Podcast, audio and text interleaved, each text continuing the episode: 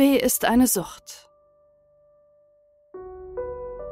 Eine Krankheit, ein rücksichtsloses und im Grunde unheilbares Fieber, das es einem aber schier unmöglich macht, mit seinem Leben zufrieden zu sein.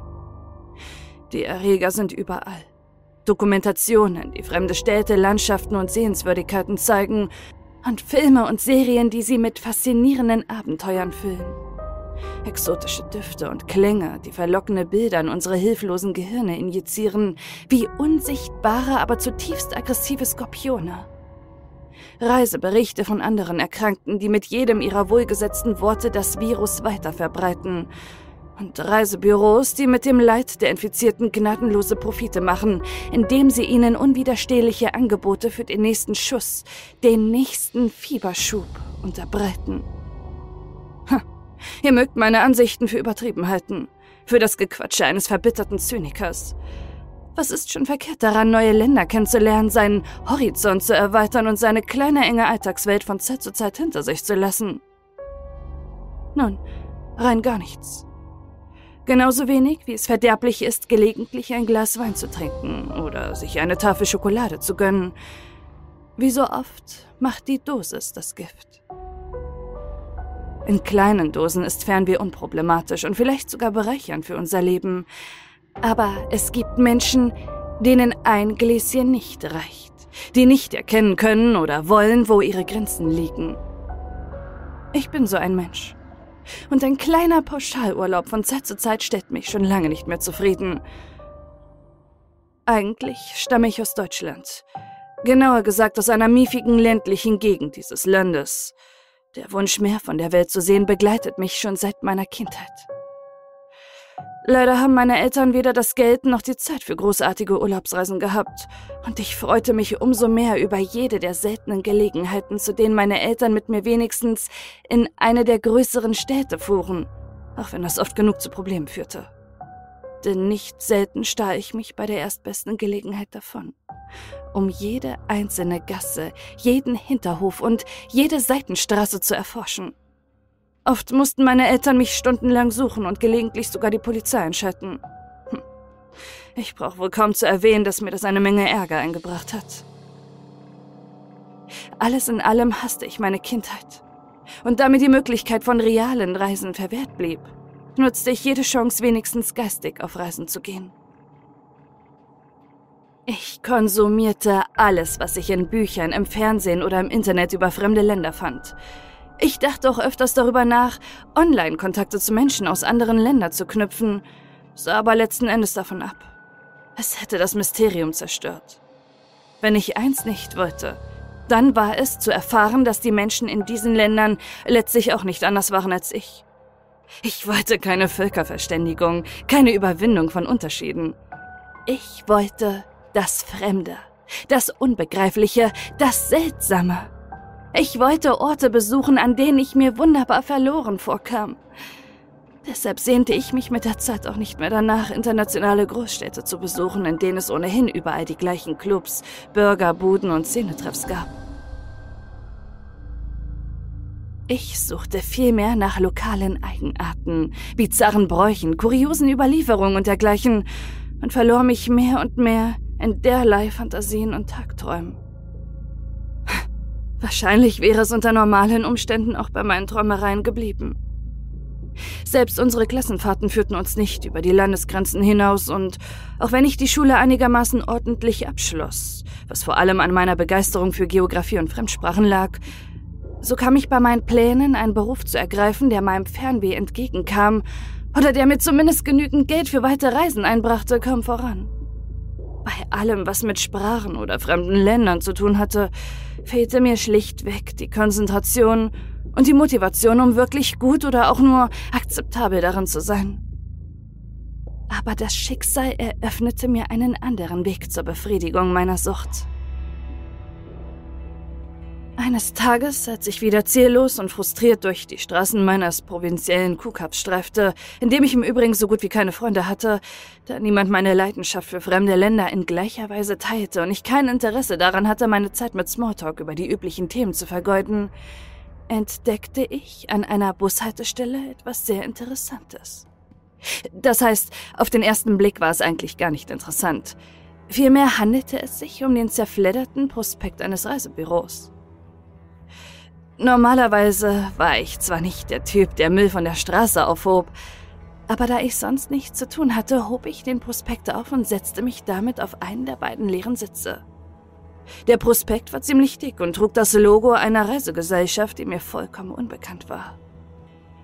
Dies allein war schon bemerkenswert, da ich mich schon oft nächtelang durch die Angebote der verschiedensten Anbieter gewühlt hatte. Aber ein Reisebüro mit dem Namen Endless Horizons war mir bislang auch nicht begegnet. Auch das Logo, welches zwei Wellen zeigte, deren Schwung zusammen die Zahl 69 bildete, war mir vollkommen unbekannt. Das Cover, das einen zerfallenen und von Ranken zugewucherten Maya-Tempel inmitten des Dschungels abbildete, übte aber, obwohl sie mich zerknittert, die nötige Faszination auf mich aus, um mich zum Durchblättern dieses Fundstücks zu bewegen. Ich schlug also eine der vorderen Seiten auf und blickte auf eine chinesische Marktszene.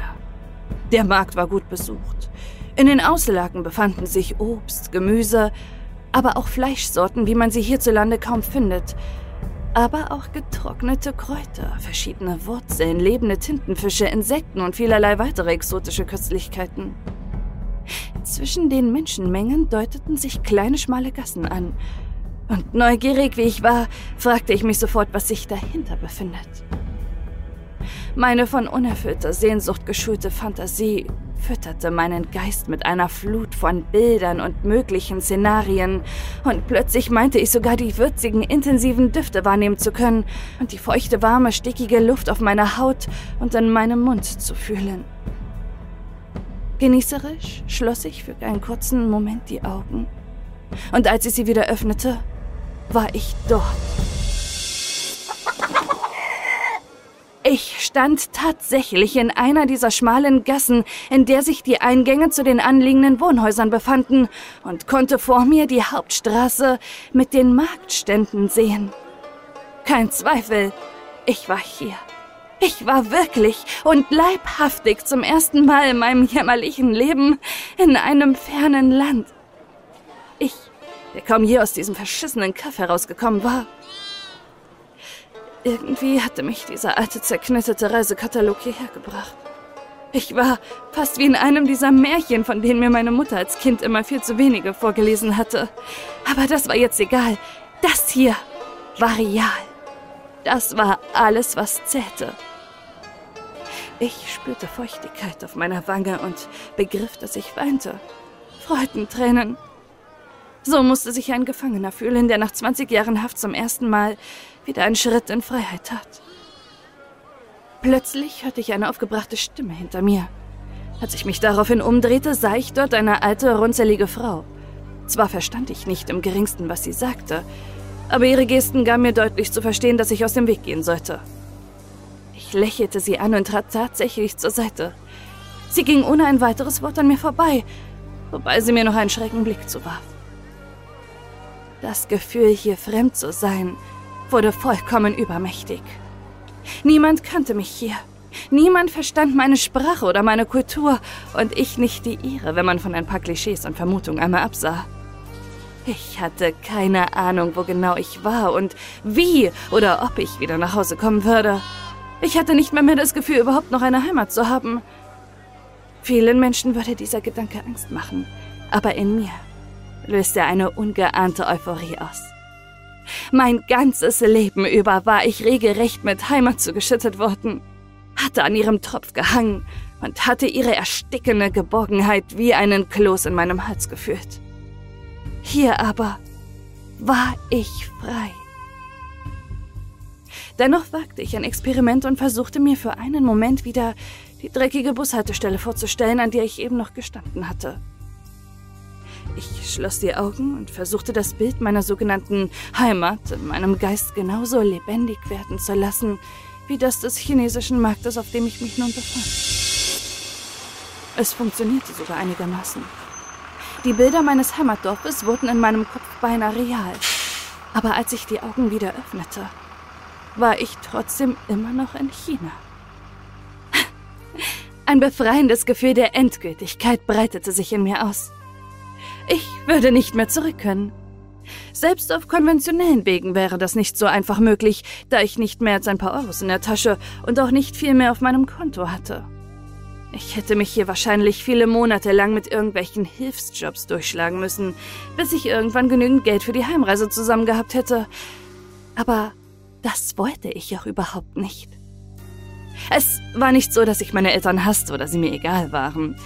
In Wahrheit war, da ich keine Freundin oder auch keine wirklichen Freunde hatte, die Vorstellung, sie nie mehr zu sehen, das Einzige, was mich in diesem Moment etwas traurig stimmte. Aber das Gefühl des Fernwehs war stärker. Ich hielt den Reisekatalog nach wie vor in meinen Händen und versprach mir hunderte von exotischen Reisezielen. Unendliche Horizonte. Anscheinend war das ausnahmsweise mal ein Firmenname, der hielt, was er versprach.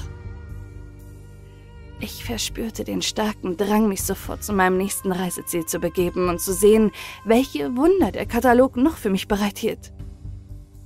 Aber zunächst entschloss ich mich dazu, meinen aktuellen Aufenthaltsort etwas genauer zu erforschen. Ich streifte also mehr oder weniger ziellos durch die verwinkelten Gassen, beobachtete die Menschen, wie sie ihrem Tagewerk nachgingen und nahm tatsächlich auch einige Gelegenheitsjobs an, als mein Magen zu knochen begann, auch wenn das wegen der Sprachbarriere nicht so leicht war. Es war aber auch nicht unmöglich. Denn wenn es darum ging, Dinge zu schleppen oder Böden zu schrubben, sind Sprachkenntnisse zum Glück nicht von allzu zentraler Bedeutung.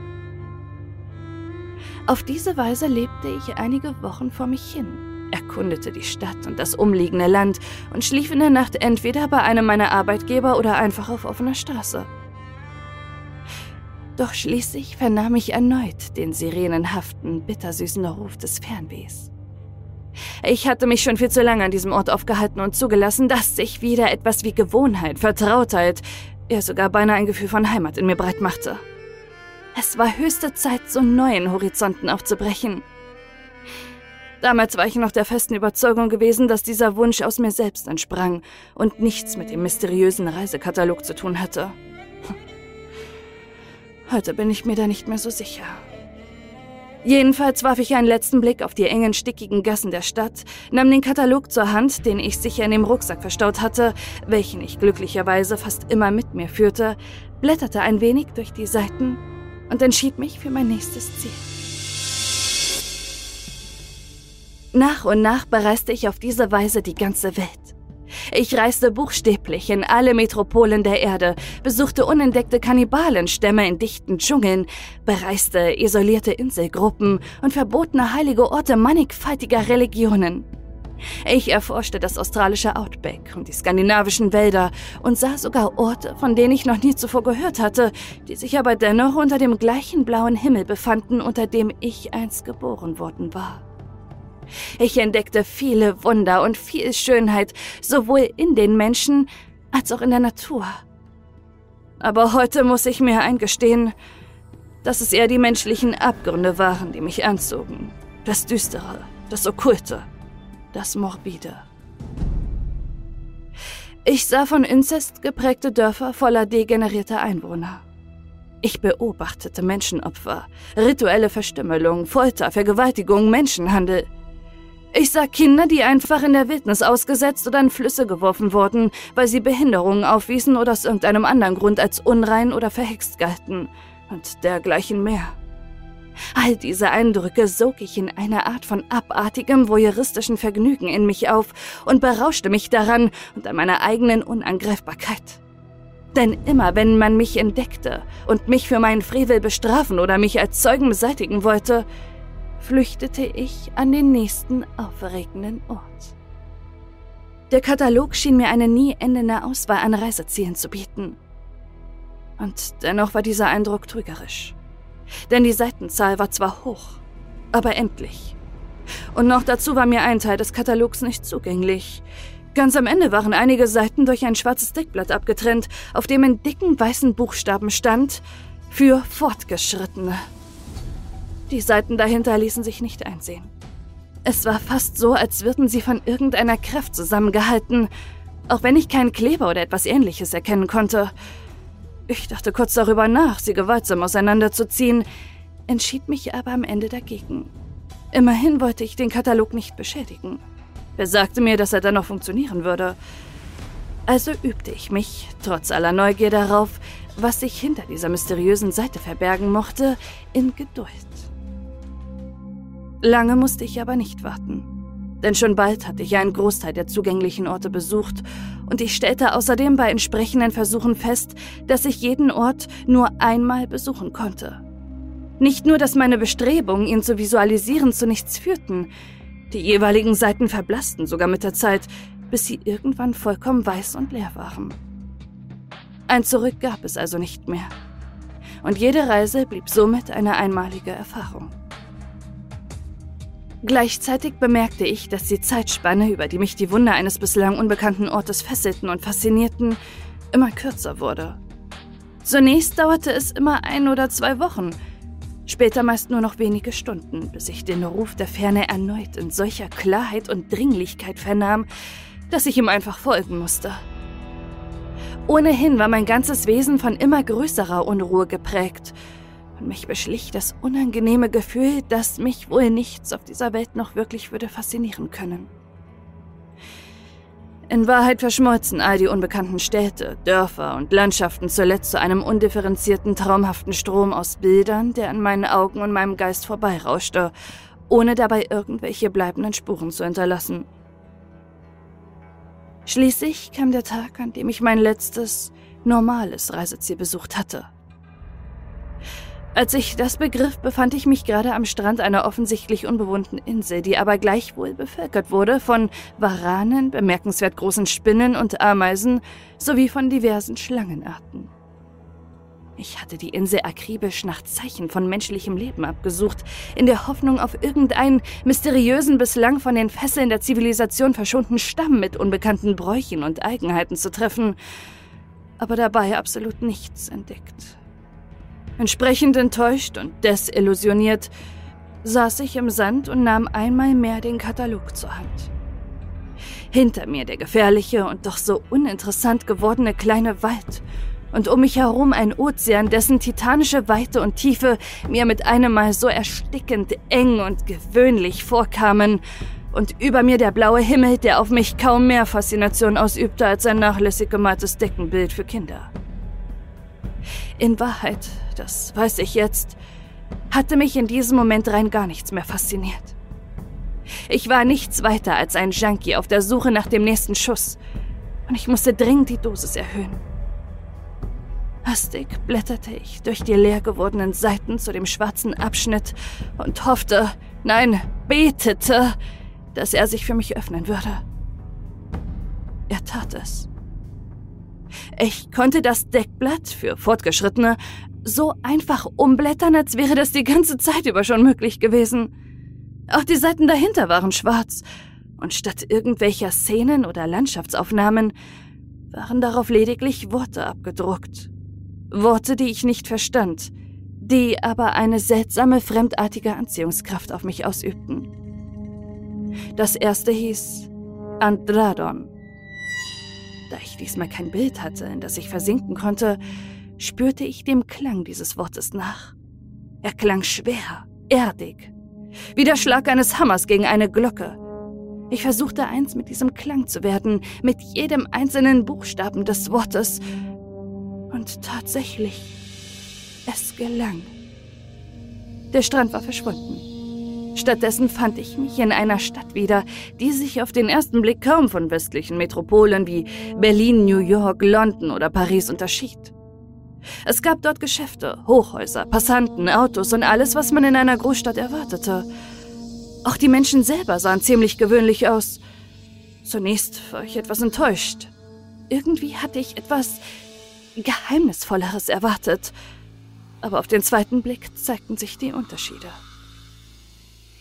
Die Menschen in Andraron bewegten sich seltsam ruckartig, schwankend und irgendwie schleifend, so als hätte sich irgendwo in ihrem Genpool eine Raupe oder ein Wurm verewigt. Die Geschäfte boten auffallend viele Waffen an, von Messern und Armbrüsten bis hin zu vielerlei modernen Schusswaffen. Es gab auch Geschäfte, die offen für Folterwerkzeuge warben und deren Plakate und deren Anwendung explizit und äußerst grafisch darstellten. Manche davon wurden sogar als Sonderangebot angepriesen. Und es gab Lebensmittelläden, die Dinge anboten, die ich zwar nicht genau identifizieren konnte, die aber streng rochen und mir vage Assoziationen zu Organen und Gedärmen hervorriefen. Die Menschen, die ihre Autos verließen, stiegen nicht einfach nur aus ihnen aus. Sie lösten sich vielmehr mit einem lauten Schmatzen aus ihren Sitzen, und wenn sie sich von ihren Fahrzeugen wegbewegten, spannten sich dabei organisch wirkende Fäden zwischen den Autos und ihren Körpern, wie bei geschmolzenem Käse auf einer Pizza. Erst wenn die Fahrgäste, die allesamt gleichgültig und leere Gesichter hatten, ungefähr zehn Meter von ihrem Gefährt entfernt waren, zogen sich die Fäden wieder in das Fahrzeug zurück. Danach fuhren die Autos selbstständig weiter und suchten sich neue Fahrgäste, wobei sie die meisten von ihnen offensichtlich gegen ihren Willen einsammelten.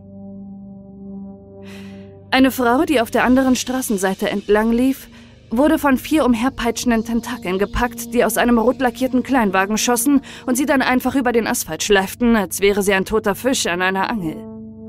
Die Frau schrie mit einer grotesk tiefen, raubtierhaften Stimme, deren Klang ich jetzt noch in den Ohren habe. Erst jetzt bemerkte ich auch, dass manche der Passanten sich ängstlich in die Eingänge von Geschäften, hinter Mülltonnen oder Werbeplakaten duckten, um nicht von einem der Fahrzeuge erwischt zu werden. Ich kannte diese Welt nicht. Aber irgendwie hatte ich das Gefühl, dass es nicht unbedingt eine gute Idee war, sich von einem dieser Fahrzeuge anfangen zu lassen. Ich ließ meinen Blick umherschweifen und entdeckte am Ende der Straße ein pulsierendes, gänzlich schwarzes Gebäude, das an ein mittelalterliches Schloss erinnerte und das zwei breite, burgtorartige Eingänge besaß. Die Bauwerke hockten zwischen den strahlend weißen modernen Häuserfronten wie eine fette, hungrige Spinne und präsentierte auf einer Art Anzeigetafeln in riesenhafter goldener Neonschrift kryptische Schriftzeichen, die alle paar Sekunden wechselten dass es sich dabei um verschiedene Sprachen handelte, die wahrscheinlich aus allen denkbaren Ländern und Dimensionen stammten, begriff ich erst, als schließlich auch meine eigene darauf zu lesen war. Die Aufschrift besagte demnach folgendes. Ministerium für Wesensentkernung. Die Worte erzeugten ein beklemmendes Gefühl in meiner Brust, was nicht zuletzt daran lag, dass sie meine Fantasie stärker anregten, als es mir lieb sein konnte. Erst jetzt fiel mir auf, dass die meisten der Menschen sammelnden Autos direkt in den linken Eingang des Ministeriums hineinfuhren und einige andere es durch das rechte Tor wieder verließen. Zum ersten Mal während all meiner Reisen stieg echte Angst in mir hoch, die noch dadurch verstärkt wurde, dass nun ein großer schwarzer Kombi im Begriff war, direkt neben mir vorbeizufahren, wobei ich den Eindruck hatte, dass seine Scheinwerfer mich wie zwei wachsame Augen fixierten. Ich reagierte sofort, und doch hatte ich gerade einmal geschafft, den Reisekatalog aus meinem Rucksack zu holen, als der Wagen bereits diese dünnen, gierigen Fäden aus seiner Karosserie hervorstreckte. Kalter Schweiß brach aus all meinen Poren heraus, meine Hände zitterten und mein Überlebensinstinkt riet mir einfach nur wegzulaufen. Aber ich kämpfte diesen Impuls nieder. Das Ding würde mich einholen. Meine einzige Chance auf Flucht lag in diesem Katalog. Hastig schlug ich ihn auf der nächsten Seite auf. Ich Chinchara stand darauf. Ein Wort wie aus einem Schlangenmund. Ich schloss die Augen und blendete den Gedanken an das organische Auto, an den Sammler aus. Verdrängte mit aller Kraft die Vorstellung, dass die Fäden jeden Moment meinen Nacken berühren und mich in sein Inneres und dann in dieses schreckliche Gebäude zerren könnten. Es gab nur noch das Wort. Ich wurde das Wort. Als ich die Augen öffnete, war der Himmel nicht mehr blau. Er war violett. Die Sonne hingegen, die dreimal so groß wie gewohnt am Himmel stand, war blau. Ein lodernder hellblauer Ball wie aus chemischem Feuer, der die schroffe, steinige Landschaft, die sich vor mir ausbreitete, in ein gespenstisches, unwirkliches Licht tauchte. Die Luft war warm, aber staubtrocken, und ich konnte kleine Staubpartikel sehen, die wie winzige Diamanten schimmerten. Ein Geruch wie von heißem nassen Asphalt erfüllte meine Nase. Das Geräusch von Wellen drang an meine Ohren und lenkte meine Aufmerksamkeit auf ein aufgewühltes, schwarz gelendenes, peitschendes Meer. Als ich meine Augen darauf richtete, erkannte ich, dass ich auf einer hohen felsigen Klippe stand, die sich sicher 30 Meter über den Meeresspiegel erhob. Die Welle war höher. Und die Flüssigkeit, aus der sie bestand, war ganz sicher kein Wasser. Sie war vielmehr pechschwarz und ölig und trug einen scharfen, vergorenen Geruch mit sich, der meine Nase reizt und meine Augen brennen und trennen ließ. Es war, als hätte man Hausmüll verflüssigt und ihn mit scharfen Chemikalien gemischt. Ich wollte, nein, durfte von dieser Welle nicht berührt werden. Und doch erkannte ich, dass sie mich einholen würde. Diesmal rannte ich tatsächlich. Ich rannte, wie ich noch nie zuvor gerannt war, und wären meine Beine nicht bereits von all den vielen Reisen gut trainiert gewesen, so hätte ich nicht die geringste Chance gehabt, der Brühe zu entgehen. Doch auch so schaffte ich es nicht. Zwar gelang es mir, der eigentlichen Welle zu entkommen und mich zuletzt mit einem hastigen Sprung aus der Gefahrenzone zu befördern, aber einige Spritze erreichten dennoch meine Klamotten. Das Zeug fraß ich sofort gierig durch sie hindurch, aber es war nicht wie bei Säuren oder anderen Chemikalien. Es war mehr als, als würde die Flüssigkeit leben. Als wäre sie hungrig auf den Stoff meiner Kleidung und viel mehr noch auf das, was unter meiner Kleidung lag. Hastig und gerade noch rechtzeitig streifte ich meine Hosen und mein T-Shirt vom Körper und ließ sie einfach liegen, während ich diese Flüssigkeit erst über die Kleidungsstücke hermachte, dann aber langsam auf mich zuzukriechen begann. Nur mit Unterwäsche und Rucksack bekleidet, den ich glücklicherweise bei meiner Flucht vor der Welle nicht verloren hatte, kämpfte ich mich in eine aufrechte Position und rannte einfach weiter. Nach einiger Zeit schien das Nichtwasser seine Verfolgung aufzugeben. Ich sah mich um und erblickte eine Art Stadt. Eigentlich passte dieser Begriff nicht, aber es war der beste, den ich hatte, um das zu beschreiben, was ich vor mir sah. Die Gebäude hier waren nichts mehr als schiefe, völlig unlogisch konstruierte, ruinenartige Gebilde, die im bläulichen Licht der Sonne groteske Schatten warfen. Und es waren Hunderte von ihnen. Tausende. Vielleicht noch viel mehr, die sich hier allesamt auf eine dünne, lange, gepflasterte Straße aus grünlichen, glitschigen Ziegeln drängten wie verlorene, ängstliche Kinder an den Leib ihrer toten Mutter. Tod war das passende Stichwort. Genau das atmete diese Stadt mit jedem ihrer unsichtbaren Atemzüge aus. Die niederschmetternde und endgültige Essenz des Todes.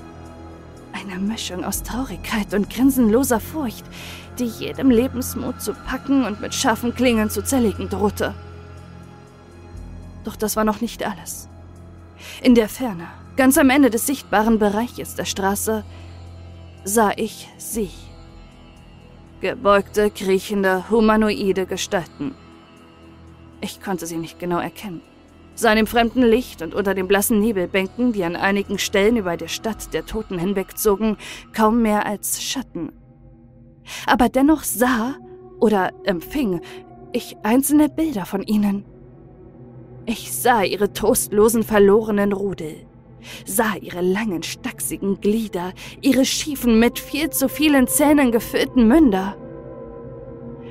Ich sah Augen, die den oberen Teil ihrer Köpfe fast gänzlich ausfüllten und die stets in unterschiedliche Richtungen blickten. Ich sah, dass sie an irgendetwas nagten und ich spürte, dass sie sich sehnten. Nach Wärme, nach Leben, nach Fleisch und nach etwas, das ich noch viel weniger hergeben wollte, hergeben konnte, als diese Dinge. Schlimmer als all diese Erkenntnisse war aber eine noch andere. Sie hatten mich entdeckt. Das wusste ich ohne jeden Zweifel. Und sie kamen näher. Sehr langsam zuerst, als wären sie torkelnde Betrunkene, die sich desorientiert auf ihren Heimweg machten, doch beängstigend schnell, als ich den Katalog herausholte. Kurz bevor ich das nächste Wort las und aus dieser Hölle floh, konnte ich noch einen Moment lang ihre Stimmen hören. Sie riefen meinen Namen. So ging es weiter. Ich besuchte die ratternden, endlosen Maschinengärten von Dank Qua. Die nebligen Grabfelder von Lutnomor, die Nadelwelten von Rin, die blutsaufenden Pilzgärten von Quivache, die zitternden Labyrinthe von Jindragak, die von nie endenden Schlachten gepeinigten Ebenen von Konor, die heulenden, lichtlosen Wälder von Urk, die schwitzenden Seuchenhöhlen von Hironanin und viele weitere, zumeist schreckliche Orte voller albtraumhafter Geschöpfe, gestaltloser Ängste, feindlicher Naturgewalten und verdrehter Naturgesetze. Nun liege ich in ihrem Bett, wenn man es so nennen kann. Xakrashida war das Wort. Ihren Namen aber kenne ich nicht, falls sie überhaupt einen hat. Viele von ihnen fressen ihre Männer nach der Paarung, aber sie scheint nicht dazu zu gehören. Auf irgendeine verdrehte Art scheint sie mich zu mögen, auch wenn das schwer festzustellen ist. Sie ist nun mal mehr Insekt als Mensch, und ihre Facettenaugen sind stets ausdruckslos. Ihre Lippen hingegen sind wie meine, wie auch die Haut in ihrem Gesicht, auch wenn sie Fühler statt Ohren besitzt. Manchmal küsst sie mich, was mich ziemlich anekelt, da ich dann manchmal die Beißzange in ihren Mundhöhlen mit meiner Zunge berühre. Oft wird mir sogar übel und ich spüre einen säuerlichen Geschmack in meiner Kehle, aber bisher konnte ich mich beherrschen. Wer weiß, was sie mit mir macht, wenn sie merkt, dass sie mir nicht gefällt. Ohnehin sind die Paarungsakte schlimmer. Zunächst hätte ich nicht erwartet, dass es überhaupt möglich ist. Wie sollte sich ein Mensch mit so einem Wesen paaren können? Aber es funktioniert. Sogar der Akt. Ich meine, Anfangs dachte ich nicht, dass es, dass ich mein Mann stehen könnte vor lauter Angst oder Ekel und dem Gefühl von harten, kalten Chitin auf meiner Haut oder diesem verstörten Zirpen, Klicken und Quietschen, welches fast unablässig aus ihrem Mund dringt. Aber vielleicht sind es irgendwelche Duftstoffe, die an meiner Abscheu vorbei direkt auf die relevanten Teile meines Körpers wirken. Oder aber in mir birgt sich eine extreme Form von Xenophilie. Eine dunkle Perversion, derer ich mir selbst nicht bewusst bin. Ich weiß es nicht genau. Auch wenn ich die erste Theorie für wahrscheinlicher halte, da ich nicht sonderlich viel Freude bei unseren Paarungsakten verspüre. Jedenfalls haben wir Kinder gezeugt. Viele von ihnen, Hunderte. Manche ähneln mir, haben fast menschliche Köpfe, manchmal sogar normale Augen zwischen ihren Fühlern. Andere hingegen. Jedenfalls sprechen sie nicht. Und sie zeigen auch kein Interesse an mir. Dafür bin ich dankbar. So wie ich auch dankbar dafür bin, dass Sie und Ihr Staat mich vor den Wesen beschützen, die vor ihrem Nest lauern. Unaussprechliche Geschöpfe, die unter dem brodenden Himmeln ihre langen, drohenden Schatten ausbreiten. Titanische Prädatoren, die selbst Götter das Fürchten lehren könnten. So bizarr, so bösartig und verstörend, dass Sie mir hier dagegen wie ein Geschenk des Himmels erscheint. Dennoch kann ich nicht behaupten, dass ich glücklich bin. Ganz und gar nicht. Manchmal in der Nacht, wenn sie mich in ihren Klauen hält, als wären wir ein ganz normales Paar, wenn ich vor Ekel und Angst nicht schlafen kann, denke ich an mein Zuhause, an mein miefiges kleines Dorf, an meine Eltern und an den Katalog, den ich unter meinem Bett versteckt habe. An manchen Tagen lässt sie mich allein, um zu jagen. Sie bringt mir dann immer fleischige weiße Käfer mit langen Beinen und mächtigen Mandibeln mit. Sie schmecken abscheulich und sind oft noch halb lebendig, sodass ich sie zitternd und krabbelnd hinunterschlucken muss. Immerhin hatten sie mich bei Kräften. Noch wichtiger aber ist, dass ich an einem dieser Tage fliehen könnte. Ich könnte den Katalog hervorkramen und meine letzte Chance nutzen. Es gibt nur noch eine beschriebene Seite darin. Alle anderen sind leer. Das Wort auf dieser Seite habe ich noch nicht gelesen, aus Angst davor, damit bereits eine Reise auszulösen. Denn es fragte ich mich in jeder einzelnen Minute, was würde mich auf der letzten Seite erwarten? Würde die dahinter verborgene Welt besser sein als diese oder viel, viel schlimmer? Diese Frage war wichtig, denn dann gäbe es keine Flucht mehr und auch kein Zurück wie immer dieser neue Ort sein würde. Er würde für mich letztendlich das werden, was ich so lange hinter mir lassen wollte. Meine Heimat. Und noch eine Frage beschäftigt mich jenseits aller Risikoabwägung, jenseits aller Ängste und Hoffnung. Das Fernweh war letzte Nacht wieder erwacht. Und ich fragte mich, wie lange kann ich seinem Ruf noch widerstehen?